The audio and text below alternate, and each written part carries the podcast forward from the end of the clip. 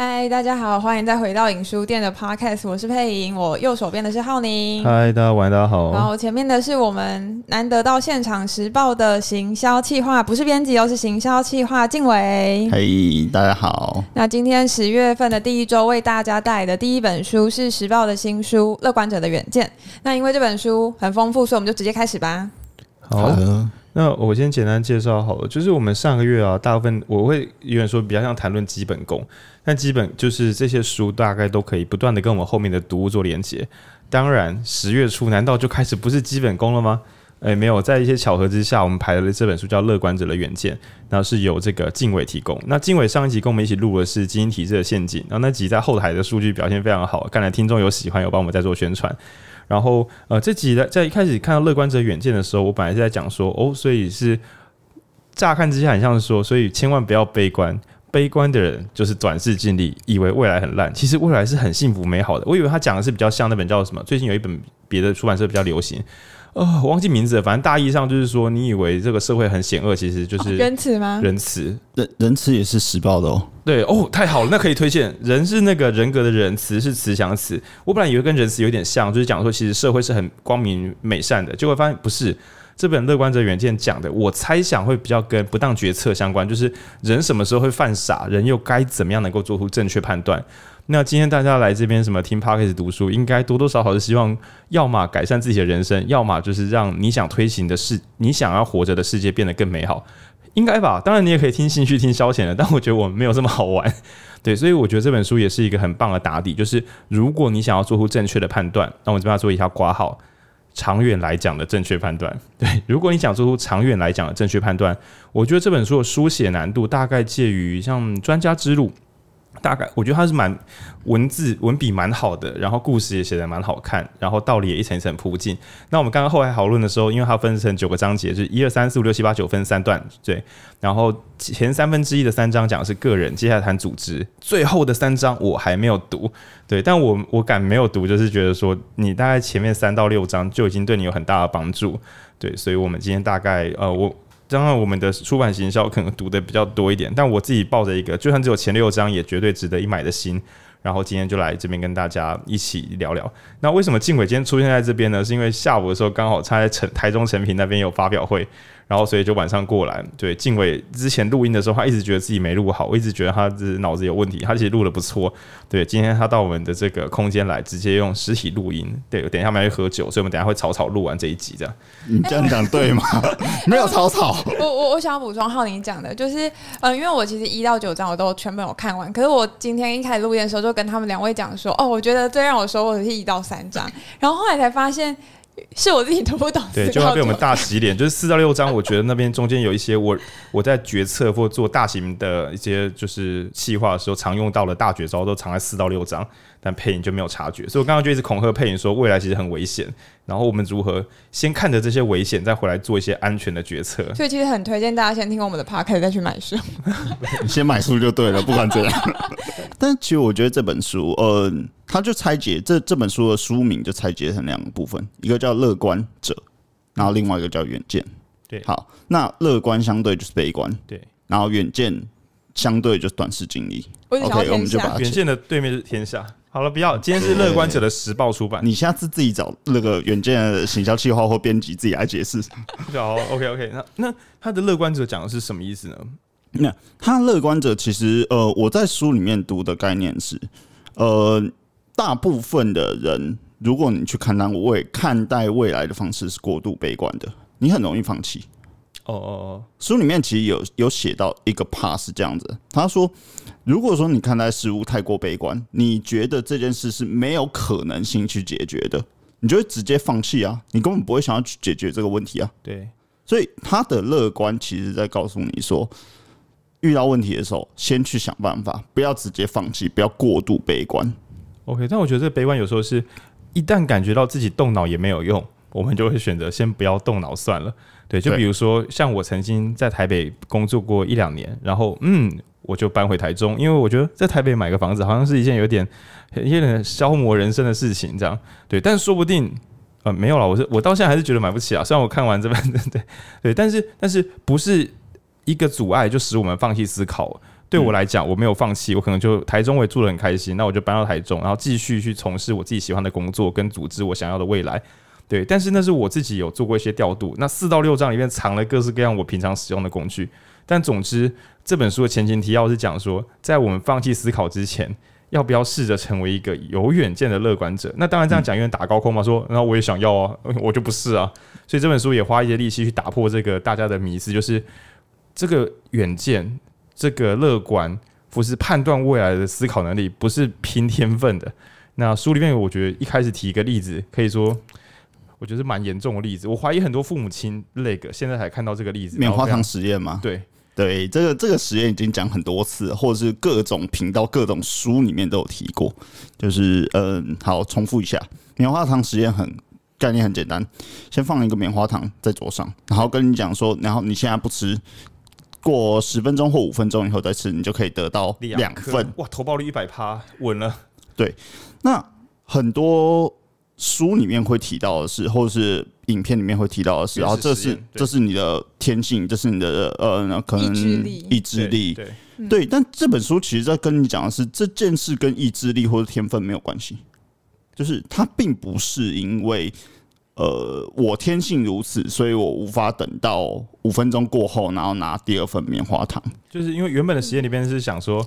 这个时间有点，我觉得有点残忍。现在这我我怀疑他有违反伦理学的的也前前提，就是这个时间几年前很红。他讲的就是说，小朋友如果愿意忍耐，不要偷吃那个棉花糖的话，长大之后算一算，哇，他的大学考试成绩就是他的人生变比较顺遂，因为他懂得自制，他有理智，他有意志力。嗯、那那些一瞬间吃棉花糖的吸那爆，你就一辈子悲惨。所以各位小朋友，不不不，各位听众朋友。就下次如果你想说，我到底该不该打开影书店的 Podcast 呢？有一些人就想说，虽然我很累了，我还是把它打开。那另外一些想说，干来睡觉好了。你要小心哦。棉花糖实验给我们一些这种启发，就是你如果没有自制力，你就会一生悲惨。但是这本书作者出来说，各位朋友，棉花糖实验的作者后面后面的所有人生几乎都在解释，这个实验不是这个意思。就他打造一个实验，让很多父母亲都想说。赶快来为我的小朋友做一下棉花糖实验，看他是不是有意志力的小孩啊！如果没有，比如说哥哥跟弟弟，就放弃吧？对，你有一个人先吃棉花糖，借给他 Q 港，然后这个原本的实验创作者赶快出来解释，就是不是这样的。但原本的故事太动人了，所以其实我怀疑很很。我刚刚跟静伟开玩笑说，就父母亲的那个，就是这是一个七八年前的实验，不是十年前的实验。但是说不定有些父母亲最近才从网络文章看到这个实验。然后也是拿糖果饼干去弄自己的小朋友，那为什么作者很认真的讲事情完全搞错了？是因为后来棉花糖实验作者又去研究说，那小朋友为什么会有意志力？结果发现，你只要对小朋友好，你因为所有的小朋友都是一个演算法，如果父母亲平常都给他温暖跟爱，让他知道父母亲是可以信任的，对他来讲，等一下就不会怎么样。但反之，如果父母经常要唬小他，跟他说：“等一下，我们再带你买冰淇淋哦。”没有嘞。那我现在看到棉花糖，我不吃，我还是白吃。等于是他是用他过往的人生做出来演算法，来使他觉得有意志力或是守规矩，到底是不是一件有价值的事？所以棉花糖实验真正测出来，其实是父母亲到底是不是好父母。但其实也可以回到我们很久以前录的阶级时代，孩子的才华、孩子的意志力、孩子的正面性格。大家都别唬小了，就是父母亲有没有把环境打造好？当然后天可能靠孩子可以自己再多做努力，但是如果你真的对小朋友做实验的话，那没有什么意外，就是环境影响很大。那为什么这个乐观者远见开场要先铺这个东西？因为如果我们把自己也放在乐观且有远见的环境中，我们人人都可以状况变好一点。那反之，如果你一天到晚把自己泡在十万火急的情境里面，你每天都马上就要做出下一刻决策，那所有人都会变白痴，跟你本来是怎么样的人关系是很有限的。对，没有错。呃，其实书里面有提到这一部分，就是说，如果你一直把自己放在一个你要迅速应对，其实你根本没有时间去创造下一个，或是你去想象你未来会发生什么事。比如，比如说每周都要录一本书的 podcast。呃，这个可以持续下去啊！加油，加油，加油！因为我我刚刚在读这本书，才跟静伟讲说，我们今天应该抱着把书读好的心，而不是把书读完的心。因为有时候我以前会陷入某一种业绩压力，就觉得我每一周如果没有录出一本书，完整的读完，每一页都读过，录把这本书录出来，我就没有完成我的任务。或是说，如果听众变少，我没有去做推广，好像就没有让这件事情变得更好。但在看这本书的时候，他其实反向的跟大家讲，跟我们很久以前的有一本叫 OKR，嗯嗯，这个目标管理导向有点像，就是你不要再讲说越多人听就是更棒的，每周一集还不够酷，每周两集才是最棒，就是每周两本书才是更好的。这可能都是被数据管理，然后迷失方向。对，然后呃，这本书里面开很 很认真的提到，如果我们只被短期数据，比如说啊，有人按我的赞，就是被这些数据带着跑的话，我们等于是把自己陷入一个去在乎每分每秒，但却看不到我们的一生。然后最最后变得迷失，所以我在读这本书时有一有偶尔会产生感动，觉得这很像是俗世版本的《建议与禅心》。那我这个稍后再谈好了，跟当下的关联。对对，然后我段敬伟招这样怎么录？好，他会记得。不会不会，我再接回来，我再接回来。对，但是我觉得刚刚有提到一个，就是你会马上完成自己的需求这一块。那其实这是一个文化，这是一个现在社会的氛围。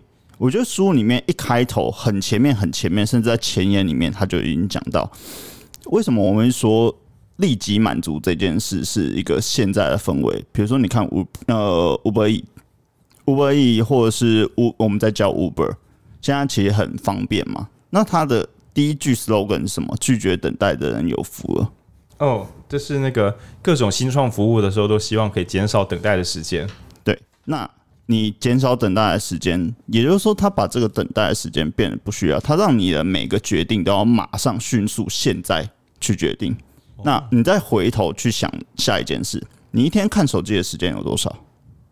呃，我看我上礼拜好像是每每周三个小时，已经有进步了。我之前有每周到每天五小时，是我现在加到每天三小时。那我们再再加一个，好，手机可能比较，嗯，三小时好像不太够，听起来没有什么幸福力。但是因为我还一直用电脑啊，对对，所以你要再加上你每天看 LINE 的时间，看 FB 的时间，那你是不是每一次？因为现在我记得以前有看过一个报道，里面讲到。有的人会习惯，只要看到手手机上任何一个通讯软体上面有红勾勾、红数字，他就会把它点掉。对，那去满足你这一件事的是什么？就是你想要满足你现在就要知道，我现在马上绝对就是现在了，我要我要看到。那我们去想象以前的人是怎么做事的？还没有 email 的时代，你等一封信要等一个礼拜。对，那他们他们出事了吗？没出事，所以这是一个。文化氛围导致你每一天要吸收的资讯，是我们把自己逼成这样子的。那你不断的在接收资讯，不断的去做判断，不断的追求立即就可以看到的效果，导致你根本没有时间去规划下一秒的未来，或是一个月以后的未来。所以。短视尽力在讲的就是这个。不过我想要回馈静伟一点，就是我并不觉得大家是没有时间去规划未来，而是就算我们知道，因为其实，在书里的第一章也也有讲到一样的概念，就是就算我们知道未来是什么，我们恐怕也难以付诸行动，或者是。别呃，它里面的那一句话是说，就算我们有最好的预测工具，可是我们不晓得去怎么善用这个洞见。就很像以我来讲好了，那我也知道说身边很多人都在买房子，但是我就觉得买房子跟我无关。所以不管是房价在涨，哪个地段在涨，我就觉得这件事跟我无关。那我我不晓得怎么去利用我得到的资讯，所以我其实倒不觉得是跟自己有没有时间去做长长线思考。动机啊，有时候是连动机都不存在。对。所以你要先存在动机嘛？你要先去想，比如说那个数据，对你那个呃，比如说你刚刚说啊，看到很多数据，或者是看到房价在涨啊，那你的下一步是什么？你有没有这个动机？那是那那那是一个 part。对。可是让你产生动机的是时间啊。嗯嗯。所以你没有时间，你怎么会有？对对对。最最惨最惨的是连时间、连空暇时间都被剥夺掉的人，那当然就完蛋了。但是再往前讲一步，就是就算给我时间，就算把那些资讯都摊在我眼前。我可能也会因为一些内在的原因，所以我无法去就是对未来做判断。那我这边稍微把它拆分两种，一种是对自己的信心，就觉得我不是那种能够判断未来的人。因为我有个朋友，他的成绩从小到大也不错，然后现在在公股银行上班，然后薪水也是四到五，甚至有破六。但是我每次跟他相处的时候，他都说他觉得以后太难了，所以他根本连钱都没有存，因为他知道。他再怎么努力，他对自己的判断是他再怎么努力，他都不知道未来会发生什么事。所以，什么买房子也好，贷款也好，他找我来贷款，因为他是银行行员嘛，所以他找我贷款。嗯、那你可以想成一个贷款的人，就是相，要么是冲呃冲动，要么是相信自己有未来。冲动就是你很想买个东西，所以你现在需要钱。那相信自己有未来，就是觉得这个借出来的钱会变成更好的东西，所以我要来借。嗯，所以我等于是跟未来，我我自己跟。未来的号你要做一个讨论，但是我这个行员朋友他却跟我说，我绝对不贷款，因为我不知道以后的我还不还得起。那我都跟他说靠北，那你还叫我来贷款？就是反正对他来讲，他是极度当下，因为他觉得变化太多了。他从小到大只觉得越长大越觉得无力。这个无力就不是说考上好学校什么样就可以解决问题。他终于感觉到世界的变化跟流动，绝对会使未来的自己是无力的。干脆不要讨论算了。所以，所以不管是思考能力的有限，或是心态上已经放弃，那我觉得这本书也是花一大部分的力气，请求所有的人们相信自己可以规划自己的未来。因为当人们不相信自己可以规划未来的时候，你现在 绝对会乱搞的，是绝对会乱搞。那当所有人都放弃未来的时候，那这个此刻就变得更混乱。那这当然可想而知。本来也许我们会有不错的未来，但随着所有人都在即兴发挥，然后放弃长线规划，那就相当于是农夫耕种之后想说，也不知道明年有没有稻田，算了，就不浇水了，或者不灌溉，或提早拔起来。本来不一定那个作物会好会坏。但现在被大家这样一乱搞，等于说是保证完蛋，那这是很恐怖的事情。那我自己先跳跃推论啊，因为其实书里面没有这段，我先讲这是我自己补的。书里面有讲到一个前情提要，一个是很重要的叫棉花糖的实验。那棉花糖实验作者现在已经在这个真实世界中，在在地狱中忏悔，就是他让很多爸妈把孩问题直接推给孩子了。嗯，本来是自己没教好，就变成孩子没有意志力，这是很很糟的事情，也让很多成年人觉得说，哇，我就是没有意志力，看来我一事无成了，就是失去了成长心态。那另外一个呃引用的单位叫做匮乏经济学，也是我们 Podcast 很喜欢讲到的观念。那我很喜欢用隧道效应来讲，就是想象一下，你是一个 Uber Eat 的送餐人员，你如果送餐送太慢，就会掉奖金；送餐送得够快，可以多接下一单。那我们还有什么选择？为了我们自己的生存，当然是骑车看可以骑多快啊！因为我有个朋友也是昨天在台中，然后被就是他一个十字路口，他是绿灯，对方是红灯，对方闯红灯，Uber Eat，然后就是紧急刹车之后，对方摔车，就是无碰撞车祸了。双方没有碰撞，但对方自己摔车，摔得很重。然后我那个朋友吓傻，他就觉得他以后暂时不敢再买什么外送送餐，因为那些机制好像会逼着这些送餐人员拿命相搏。只因为对他来讲，眼前最重要的事情就是这一单能不能够快速精确的送到那个定点。那我们用快速骑车来想一个词，很 很有名的老字叫隧道效应，来慢慢讲哦。隧道效应不是穿隧效应哦。这个我知道很多同学对物理学不熟，以后如果你看到穿隧效应，就是穿过隧道的那个穿隧，讲的是一个物理现象。对，他讲的是原子的跳跃感，好，没关系，我们跳切换切换，我们回到隧道效应，就是你车开得越快，你可以看到的范围越小，就你不可能在高速开车的时候眼眼观四面，耳听八方，因为你的眼前就只有那个小小的隧道的远端那个小小光点。那讲的是紧迫的世界使我们变得专注却目光狭窄。你就开个玩笑，就是我在家里面写企划，如果十二点钟要交企划，十一点五十五分的时候我家在火灾，我可能。我可能无视吗？我真的会看不到，因为我急着交件。我可能交完之后还发现说，为什么这个房子这么热？我已经感觉热了半小时了，但是等我交出件交件的瞬间，发现靠北怎么价值会消除我？对对对，那这算是一个玩笑，但我觉得它不无可能，因为在我们专注的时候会什么都看不见。那为什么我特别去讲这件事情？因为如果我们没有匮乏经济学作为基底这个想象的话，就会觉得有些人天生目光如豆，有些人就是不会规划自己的未来。但在当代的世界，大多数资源够的人反而都更能够学习调度心智。那也是我们一再跟我们的听众小靠背，就是也就是你各位会来听这种台的，其实都已经离危险有一点距离了，因为，因为你还有时间听台，因为你听你要花力气听这样子的电台，然后表示你相信多学一点东西对你自己有帮助。那跟那种什么，比如说我付不出明天的房租。就算是我浩宁，我我我本人，我也不会在明天房租付不出来的情况之下去听阅读型 p o c a s t 我没有这么 chill，这是做不到的事情。对，那所以可以想象说，乐观者远见其实他很希望，这是经匮乏经济学，也许是对于十万火急的大众想要拯救。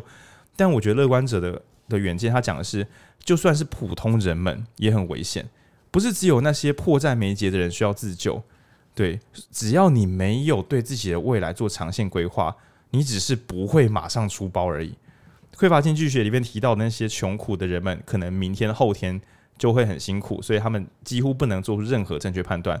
但是普罗大众八九十趴的人们，可能有资源可以规划自己的未来，却出于种种原因，对，比如说对自己的不信任，或是说决策方式的缺乏，导致大家也觉得算了，就跟着大众做判断好了。所以本来觉得啊，投资都是很危险的，股市都是骗人的。现在看到大家讲说买 ETF 零零五零就对了，所以买。为什么买？主因是因为大家都说可以买，所以可以买。那这个时候会不会有新的危险呢？这时候所有人会觉得不不会吧？大家都说这是最安全的，这样子我已经算保守的人了吧？然后曾经所有人都数位货币是骗局，也许过三年之后，大家就会觉得买数位货币就是最后的避险方式啊，一定是这样子的。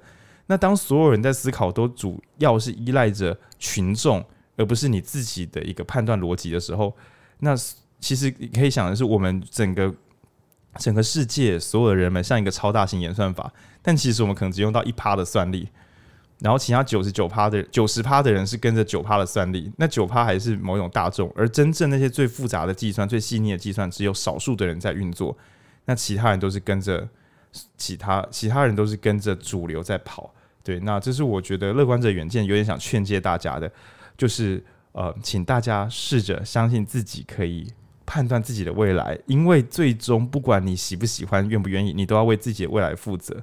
那这是我自己读到的时候，有点像那种谆谆教诲这样。那我觉得我再往前推一句，就是他的乐观指的是，就是如果你把它视为无法改变，那你真的真的就不会去改变。对对对，所以他的乐观是在跟你讲说，练习。可以改变，你至少你自己要先相信这件事。蛮蛮像近年的那种最终奥义，成长心态，就是我们相信我们的努力跟我们的学习成长，我们我们相信自己的努力可以使包括大脑在内、思考模式在内都可以获得一个全新改版的机会。每个人都可以在这一辈子有过重获新生，这很教会的。嗯，每个人都可以借由自己的努力让自己重获新生，所以不用去想说我的家庭环境或者是说我的基因等等的问题。对，那我觉得这种相信自己有机会改变，就是这本书最最巨大的乐观。那那我想要补充书中给的一个小技巧，就是它里面有提到一个小技巧，叫做“如果就”，就是那两个连接词。嗯，then。那这个为什么很重要？是他说，呃，如如果我们的句型只有停在“如果”两个字的话，我们就会想象外的那个画面，但我们不一定会做出行动。可是如果你的句型是“如果点点点就点点点”，你的就后面就会。带出你下一步的行动，要怎么突破这个困境，或是你就是踏出了那个第一步。那我会觉得他是在你嗯对某件事情没有热情，或是你感到慌张的时候，你给自己的一个暗示，就是我就算在这个处境，我还我还是可以利用这个句型带出下一下一步的行动来。嗯，但我觉得 if if then 它其实概念还有一个东西，就是你要先想象，对，你要先想象你会发生什么处境。对，比如说，呃，我我蛮喜欢书里面他提到一个案例，就是哦，他是一个老师，他很容易因为哈，比如说今天情绪不好，他本身情绪不好，然后当学生做了某件事以后，他很容易暴怒，或是直接骂学生，或是丢，嗯，丢板擦之类的。那他自己也知道这件事不好，那他要怎么处理？所以，if 就是 if，如果我暴怒了，我该怎么处理？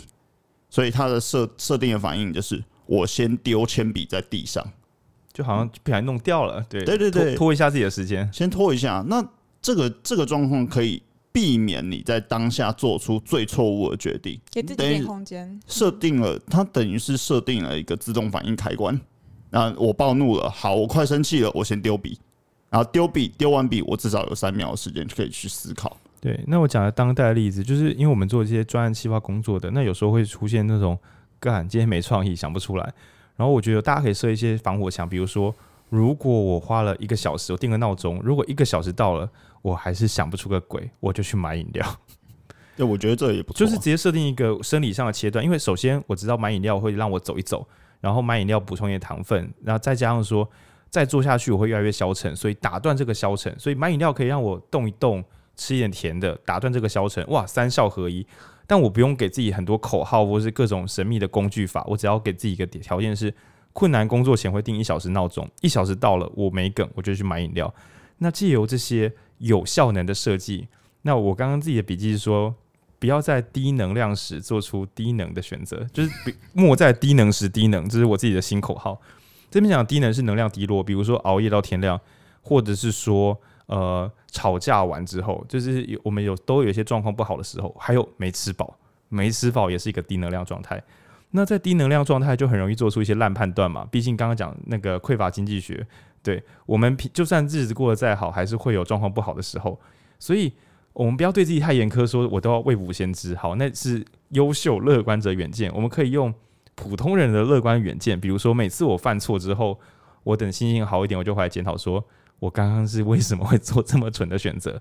那于是会让自己发现说啊，原来因为我好面子，所以我就跟人家对赌，然后我就输了。所以好面子的时候就是我的低能量状态。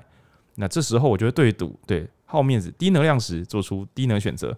那于是我就给自己下个设定，就未来。如果我又想要跟人家输赢的时候，我就做什么事情来做转换余地，而不是真的让自己回到那个就是做出错误判断。那这样子的好处是你不用想不，你每次犯错的时候就不会有一种。干我怎么那么烂？而是哦，太好了，我又抓到一个我的 bug。对，你就是自己的工程师。那下次遇到类似情境的时候，你早就想好一个防范的招数，所以一样的错误在你这辈子对你的影响力越来越低。那甚至最后你会很期待犯错，因为你好久没有犯错了，你好久没有低能了，我已经四年半没有做过低能行为了。对，那对我来讲，就是这本书中间提供的这个 if then 可以说是一个嗯。一个完美的防守招数，就你不要想说，我每次都要发动我的当下的判断能力，因为低能量的时候，我们就没有脑子啊，啊，没有脑子就会犯错，所以在有脑子的时候，设计好你的逃生路线，不要在着火的时候才开始想说，我们不妨在火灾现场静下心来想怎么逃生，不，不要这样子好不好？平常就把逃生动线演练好，那我觉得这对大多数人都很有帮助，因为书里面有个很恐怖的例子，我我把它浓缩一句。就是人们做出错误判断损失的金钱远超过被诈欺的总额。当我们在想什么一六五来抓电话诈骗，但卖蛇骗啊，你从小到大自己做过的愚蠢选择，绝对远超你。就是你一生中最大的诈骗集团，就是你本人，就是听众你自己。就比如说小时候为什么要读大学？因为爸妈说要读，然后现在在说根本读大学没用。是怎样？是诈骗集团打电话给你说：“哎、我们这边有个方案哦，你要不要来读四年的大学？这个很有帮助。”然后你说：“哇，真的吗？”然后对方就寄很多信给你，最后你就读大学，是吗？你是被这样诈骗的吗？对，其实其实不是，是整个国家都一起给你一些判断，这样对。所以，如果我们能够在每一个犯错的当下做出回头的维修，这个帮助实在是不亚于你一生都没有被诈骗集团所骗。因为这书里面有提到一个简单的统计。诈骗集团根本没造成什么损伤，人们自暴自弃造成的损伤严重多了。嗯，OK，对，好好，你你有你有还是我你我？然后我们前面录的时候，我还要讲到一个亚马逊陷阱，是我觉得哦，这本书里面藏好多第一个。亚马逊陷阱呢，就是伟大的亚马逊公司贝佐斯呢，他曾经在二零西元两千年的时候，那时候网络公司泡沫化，然后所有的股东都觉得说。赶赶快赚钱，不要闹好不好？然后贝佐斯说：“我们要的是明天，要的是未来。我赚到了钱，我会多准备储备现金，而不是把它发掉。我会让员工多拿一些股股权，就是让他们手上有满满的亚马逊股票，而不是一直发钱给他们。我要打造的是一个可以一起努力到最后的公司。然后大家都觉得说：好，你开心就好。就是他也花了很多力气去鼓舞所有人，我们要相信未来，我们要做的事，我们要干大事。”那于是到了大概西元两千年左右，诶，二零一八左右，它的那个市值就超过一亿一兆美元，就成为史上前三间呃有破一兆美元的公司。所以贝佐斯本人是完全的长线思维者，他完全牺牲当下的享受，没有说什么拿到很多股东分润啊，就是没有拿到执行长分润就走人，或者是说把公司的员工薪水砍一砍啊，或者怎样，没有，他完全就是循规蹈矩的，不要被这些。投资人跟股东所左右，去做一个完美的大未来。哦，这听起来很棒，对吧？就是乐观者的远见。但是呢，亚马逊这这间公司本身是靠着满足所有人的当下需求而存活的。比如说，你想要买书吗？我你光是点进亚马逊，我用你过去买过的书就知道推给你什么东西了。你点每一本，就像我们可能在博客来或什么买一本书的时候，会说其他人也看了什么。这所有的一切的核心招数都是亚马逊的招数。然后送货嘛。以前他是跨国送货已经很厉害了，什么二十四小时还不够看，他现在还想要在所有的城市里面盖小型仓库，用无人机，你点个点单之后，无人机二十分钟直接从你家附近仓库直接送给你，快还能更快。然后付款机制当然也是啊，就像信用卡一样，就是更快的付款方式、更快的购物方式、更快的送货方式，这一切都会使所有的用户变得更没耐心，而且更容易浪费钱。那所以我觉得最棒的地狱梗就是。他完全知道要静下心来做做长线的思维，才能够让自己活得好。而他也完全知道，让所有人满足于当下，才可以把大家身上的钱挖走，挖到亚马逊里面来。他正是知道短视尽力者的可悲，所以反过来让自己成为长线思维者，从短视尽力人身上赚到钱。然后我觉得，哇，这真应该写在他们的企业宗旨上。我们力求让所有人借由短视尽力，把口袋里的钱拿出来网购，来满足我们的长期投资报酬率。蛮讽刺的，这绝对是真的。我看的时候只觉得，好，我会小心，因为我网网购真的还有刷信用卡，真的很容易超额支出。那我我讲那个例子，只是想说，不只要跟大家讲乐观者会有多么有优势，我要跟大家讲说，乐观者可以反过来利用短视近利者的悲哀，得到多少好处。所以今天不是你要不要成为乐观者，是如果你不是一个有远见的乐观者，你绝对会被当代的商业模式剥削。因为是我们以前读一本。哎、我们还没有读过，有一本书叫《注意力商人》，然后讲的是说，当代的各种媒体啊，都是借由就是捕捉我们的关注来赚到钱。但我想到，其实不要把“商人”这个词拿来用，因为大家，比如说，我们都说，呃，如果我没有付钱，那我就是商品。但是你想到你自己是商品，你会痛吗？我说是听众，各位听众朋友们，你真的听到这句广告台词，你会很害怕吗？就是，嘿佩，你其实是商品哦。我总觉得大家都只是把它当流行用语，没有人真的害怕。就是比如说啊，我又是一个平凡百姓，我被卖掉又怎么样了？但我会说，干脆我们换一个想法，就是所有的能够理解我们弱点的这些设计者，他们都是注意力猎人。他们今天不是要把我们变成商品买来卖去，他就是直接想要从我们身上把资源拉走。所以今天当我们点上网络的时候，你就要想。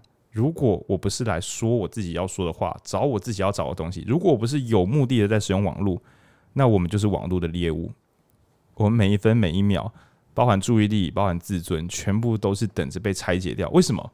因为网络会告诉你：“嘿，你没有读书，该买书喽。”我跟你讲，我是时报出版这边有一本原乐观者的原件，就是如果你不是知道你自己为什么要买书，你一定是出于恐惧之下去做出行动。看大家都在买，我一定要跟着买。看大家都在做 podcast，我一定要来开一台。听说要有多少观众才可以得到业配，所以我一定要开始冲观众。你根本就是被整个世界的各种贩售方式拖着跑，所以你根本就是网络时代的猎物。你没有在上面拿到好处，你只是在上面担心受怕，然后把你的时间、精神力、金钱全部用光，最后变得非常可悲。你连在家里面自己泡一杯茶，好好的度过，你都做不到，因为你害怕网络上面有新消息，你看不到。对你，你比以前所有最可怜的人还要可怜。因为以前的奴隶，只要在主人不在的时候，他还是独立自主的。但今天你就是网络的奴隶，你不点开你就一无所有。所以千万要小心这这件事情。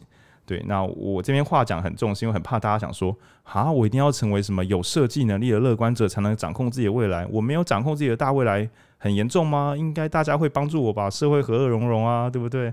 台湾有很多能很能干的人啊，我没干嘛，台湾防疫也做得很好啊，我真的要好好的。动脑思考自己的未来吗？我会说一定要对，因为网络时代，如果你今天不是猎人，你恐怕会是猎物，对，无情的被猎。对，我觉得切到这里可以再回去谈。呃，我刚刚想到的棉花糖实验，它还有好多种不同版本，书里面有提到，它是用用其他饼干，对不对？不是，欸、不是，我们就统称为统称为棉花糖实验嘛，好不好？对对对，嗯，我觉得里面有一个版本，我觉得也很有趣。他做的事是让小孩子去看跟你穿同样颜色的衣服，这个很厉害，这个很厉害。那这个这个是象征什么？象征你的同才。对，假设预定是跟你穿一样一样衣服的人就是你的朋友。对。那当你看到跟你，比如说我穿红色，然后你看到一个红色的小孩子没有成功的五分钟就拿了糖，你想不想拿？想。对，因为你觉得我们是一样的。对。刚扣回浩宁讲的那个。买书的效果，那你当你发现大家都在买，那你买不买？其实会哦，会有影响哦，真的会，真的会。但是重点就是在这里啊，你有没有想过你到底想不想买？对，这这是一个很重要的问题。然后他可以再跳到一个比较实际而且跟金钱有关的问题，就是股灾、股票买股票的那个对，股票为什么会泡沫化？因为大家都买啊。对，所以我跟着买啊。或是投资公司的时候，为什么会一股脑把所有资金投到某一只股票或是某一种类型里面？我们就想，二零零八金融危机怎么诞生的？因为大家都觉得那里有利可图，所以有利可图，所以把所有钱丢进去。那呃，书里面我觉得有一个句子，它是它是当年股灾没有出事的一家投资公司，叫老鹰投资。那书里面其实就有讲说，呃，为什么他们没有出事？因为他们在看那个获利结构的时候，有人就说你有没有买啊，或是有没有卖啊？哦，它里面举的例子是当初微软可能还没有很成功的时候。好，呃，一开始他们看到微软投资钱在云端里面，那前三年是赔的，微软跌了四成的股价。但是那个时候，这家投资公司已经，呃，老鹰投资已经买了他们的股。那大家都说，你为什么不退？诶、人家跌成那样子，你想被套牢吗？老鹰投资的的负责人就讲了一句话：这跟我们买进股票的原因无关。我们买进股票看的不是他现在的跌损，而是去看他在这项投资上面他做了多少事。他发现其实那个，呃，微软投资在云端。的部分并没有什么问题，而是只是因为大家哦、可能是人人事或者是出货量，或者是其他预售的软体的销售不到那个数字，所以导致它的股价暂时的下跌。但实际上，他对这一项投资是没有问题的。对，就是呃，当时的话是微软，它呃老老鹰资本它去买微软的原因，是因为它相信从各种资料来看，微软在云端运算上面应该是在未来会有制霸的机会。然后，但短期之内，为什么它赔跌了四成？因为它的家用软体跟设备，你就想象可能是 Windows 的电脑啊，或者是说它的 Office 套件没卖好，它是因为销售产品没卖好，所以在叠加。但是它的云端还是一样的很安稳。那我今天买这只股票在买什么？我在买它的云端的未来。那它的云端安稳强大，那那就没问题。对，所以我们前面我开那个玩笑，其实我们我们电台真的很喜欢扰乱听众。就比如说，我们开因为不是说什么大家都在买书，你就跟着买；大家都在做 p a c k a g e 跟着做。那我这边要回到另外一个要小心的，就是你也不是因为大家都在做，所以选择不做。因为有另外一种人小聪明，就是大家都在买房子，房子一定不能买哦，是吼，大家都在吃白饭，所以白饭有毒；大家都在喝水，所以水不该喝。这样，那因为有些小朋友是这样子的，这边是有些，我不是说说我听众，我有听过这样的案例。爸妈叫我做什么，我就一定不要做，只因为爸妈常常给我一些烂决策，而且他一直干扰我人生，让我很痛苦。那这时候就要小心了，就是如果爸妈刚好虎小对了，比如爸妈跟你说钱要多赚，然后要存，然后也想说我最讨厌爸妈掌控我，我一定要把钱花光。那这个我们从远端来看，对吗？退几步看就觉得，呃，这是爸妈讲的没有错，对，所以我说要小心的是，大家都一窝蜂买书，所以请问到底该不该买书？这句话本身就是在唬烂你的。因为大家买不买根本就不是重点，我不是因为大家买才买，我也不是因为大家不买我才买，而是因为我为什么需要阅读？如果我知道我要阅读的原因，那不管市场进退，我都会去从事我自己的每周阅读，而不是说现在很流行读书，所以我来读书，对，不应该是这样子的。那但是这我们这边要用玩一个组合技，就是如果我们自己想清楚了，就是阅读买书是一件好事。但是我们都知道匮乏经济学嘛，我可能今天报告做不完，或是公司业绩压力大，我就短期，我就一年半都没读书，因为最近太忙，这真的会发生。我之前就发生了很十几年。这时候把自己放在容易读书的环境，就是假设我知道我就是想要阅读，我就是想要买书来让我自己慢慢的可以成长。这时候把自己泡在一些常常买书的人身边，就会让你轻松很多。就像我们刚刚说，小朋友看到穿个。跟自己的衣服很相似颜色的小朋友，然后他们可能乱吃棉花糖，或他们都小心的不吃棉花糖，我就觉得我也应该要这么做。那同样的，如果我今天我已经知道了，根据我状况好的时候的智商，对，我不是随时都很有智商，我状况好的时候告诉我自己，每周空出时间来阅读是一件很棒的事情。那于是我接下来就要想，我就像前面的 if then，我该怎么让我的自动驾驶可以执行一些高品质的工作，比如说。嗯，我是在读这本书的时候得到灵感。等我们线下我们线下空间快盖好了，那我刚刚跟静伟跟佩颖，我是文君，我们在这边一起就是各自四个人都打开书来看，我觉得很快乐。然后我们看到一段时间，就像晚自习会聊天一样，就开始聊天，然后聊完之后就开始录音。所以之后实体空间开放时，我打算做一件无聊到爆的事情，就我每周会开一个固定时段，可能是礼拜五的六点到八点吧。我们线下会开放，然后线上也可以欢迎大家同步用 Meet 加入，但没有任何的内容，就是全部的人一起看同一本书，晚自习啊，晚自习。然后如果你看到有趣的内容，你可以拍照放进群组里面。可是你知道晚自习有时候不是大家就是偷看一下别人，就是我我反正大家一定要滑手机。你晚自习你一定要滑手机？对对对，对，就是。可是这次滑手机不一样，你是在群组里边看其他人上传的哪一页，所以你可能也会跟着翻翻那一页在干嘛。然后这是累积讨论素材。那如果你想聊天，你可以在群组里边打一点字，就是说，哎，这段是什么什么？那也许会有同学在上面跟你说，哦，他就是说什么，但是没有关系，因为你如果想要专心，你就回去自己的文本里面就好了。但就是在这个环境之下，两个小时之后，我们就主办单位影书店呢，我们再来聊一下我们对这本书的看法，然后开始进录音。那这个举动我曾经觉得实在太干了，所以我不敢提这个提议。但我觉得想想看哦。如果我们说影书店八点开始读书会，请大家读完书自己来，那所有读者就要面临一个问题，就是我什么时候要自己读书？因为自己读书真的是一件蛮需要意志力的行为。那所以也许借由创造一个环境，降低大家痛苦的门槛，会比较实在。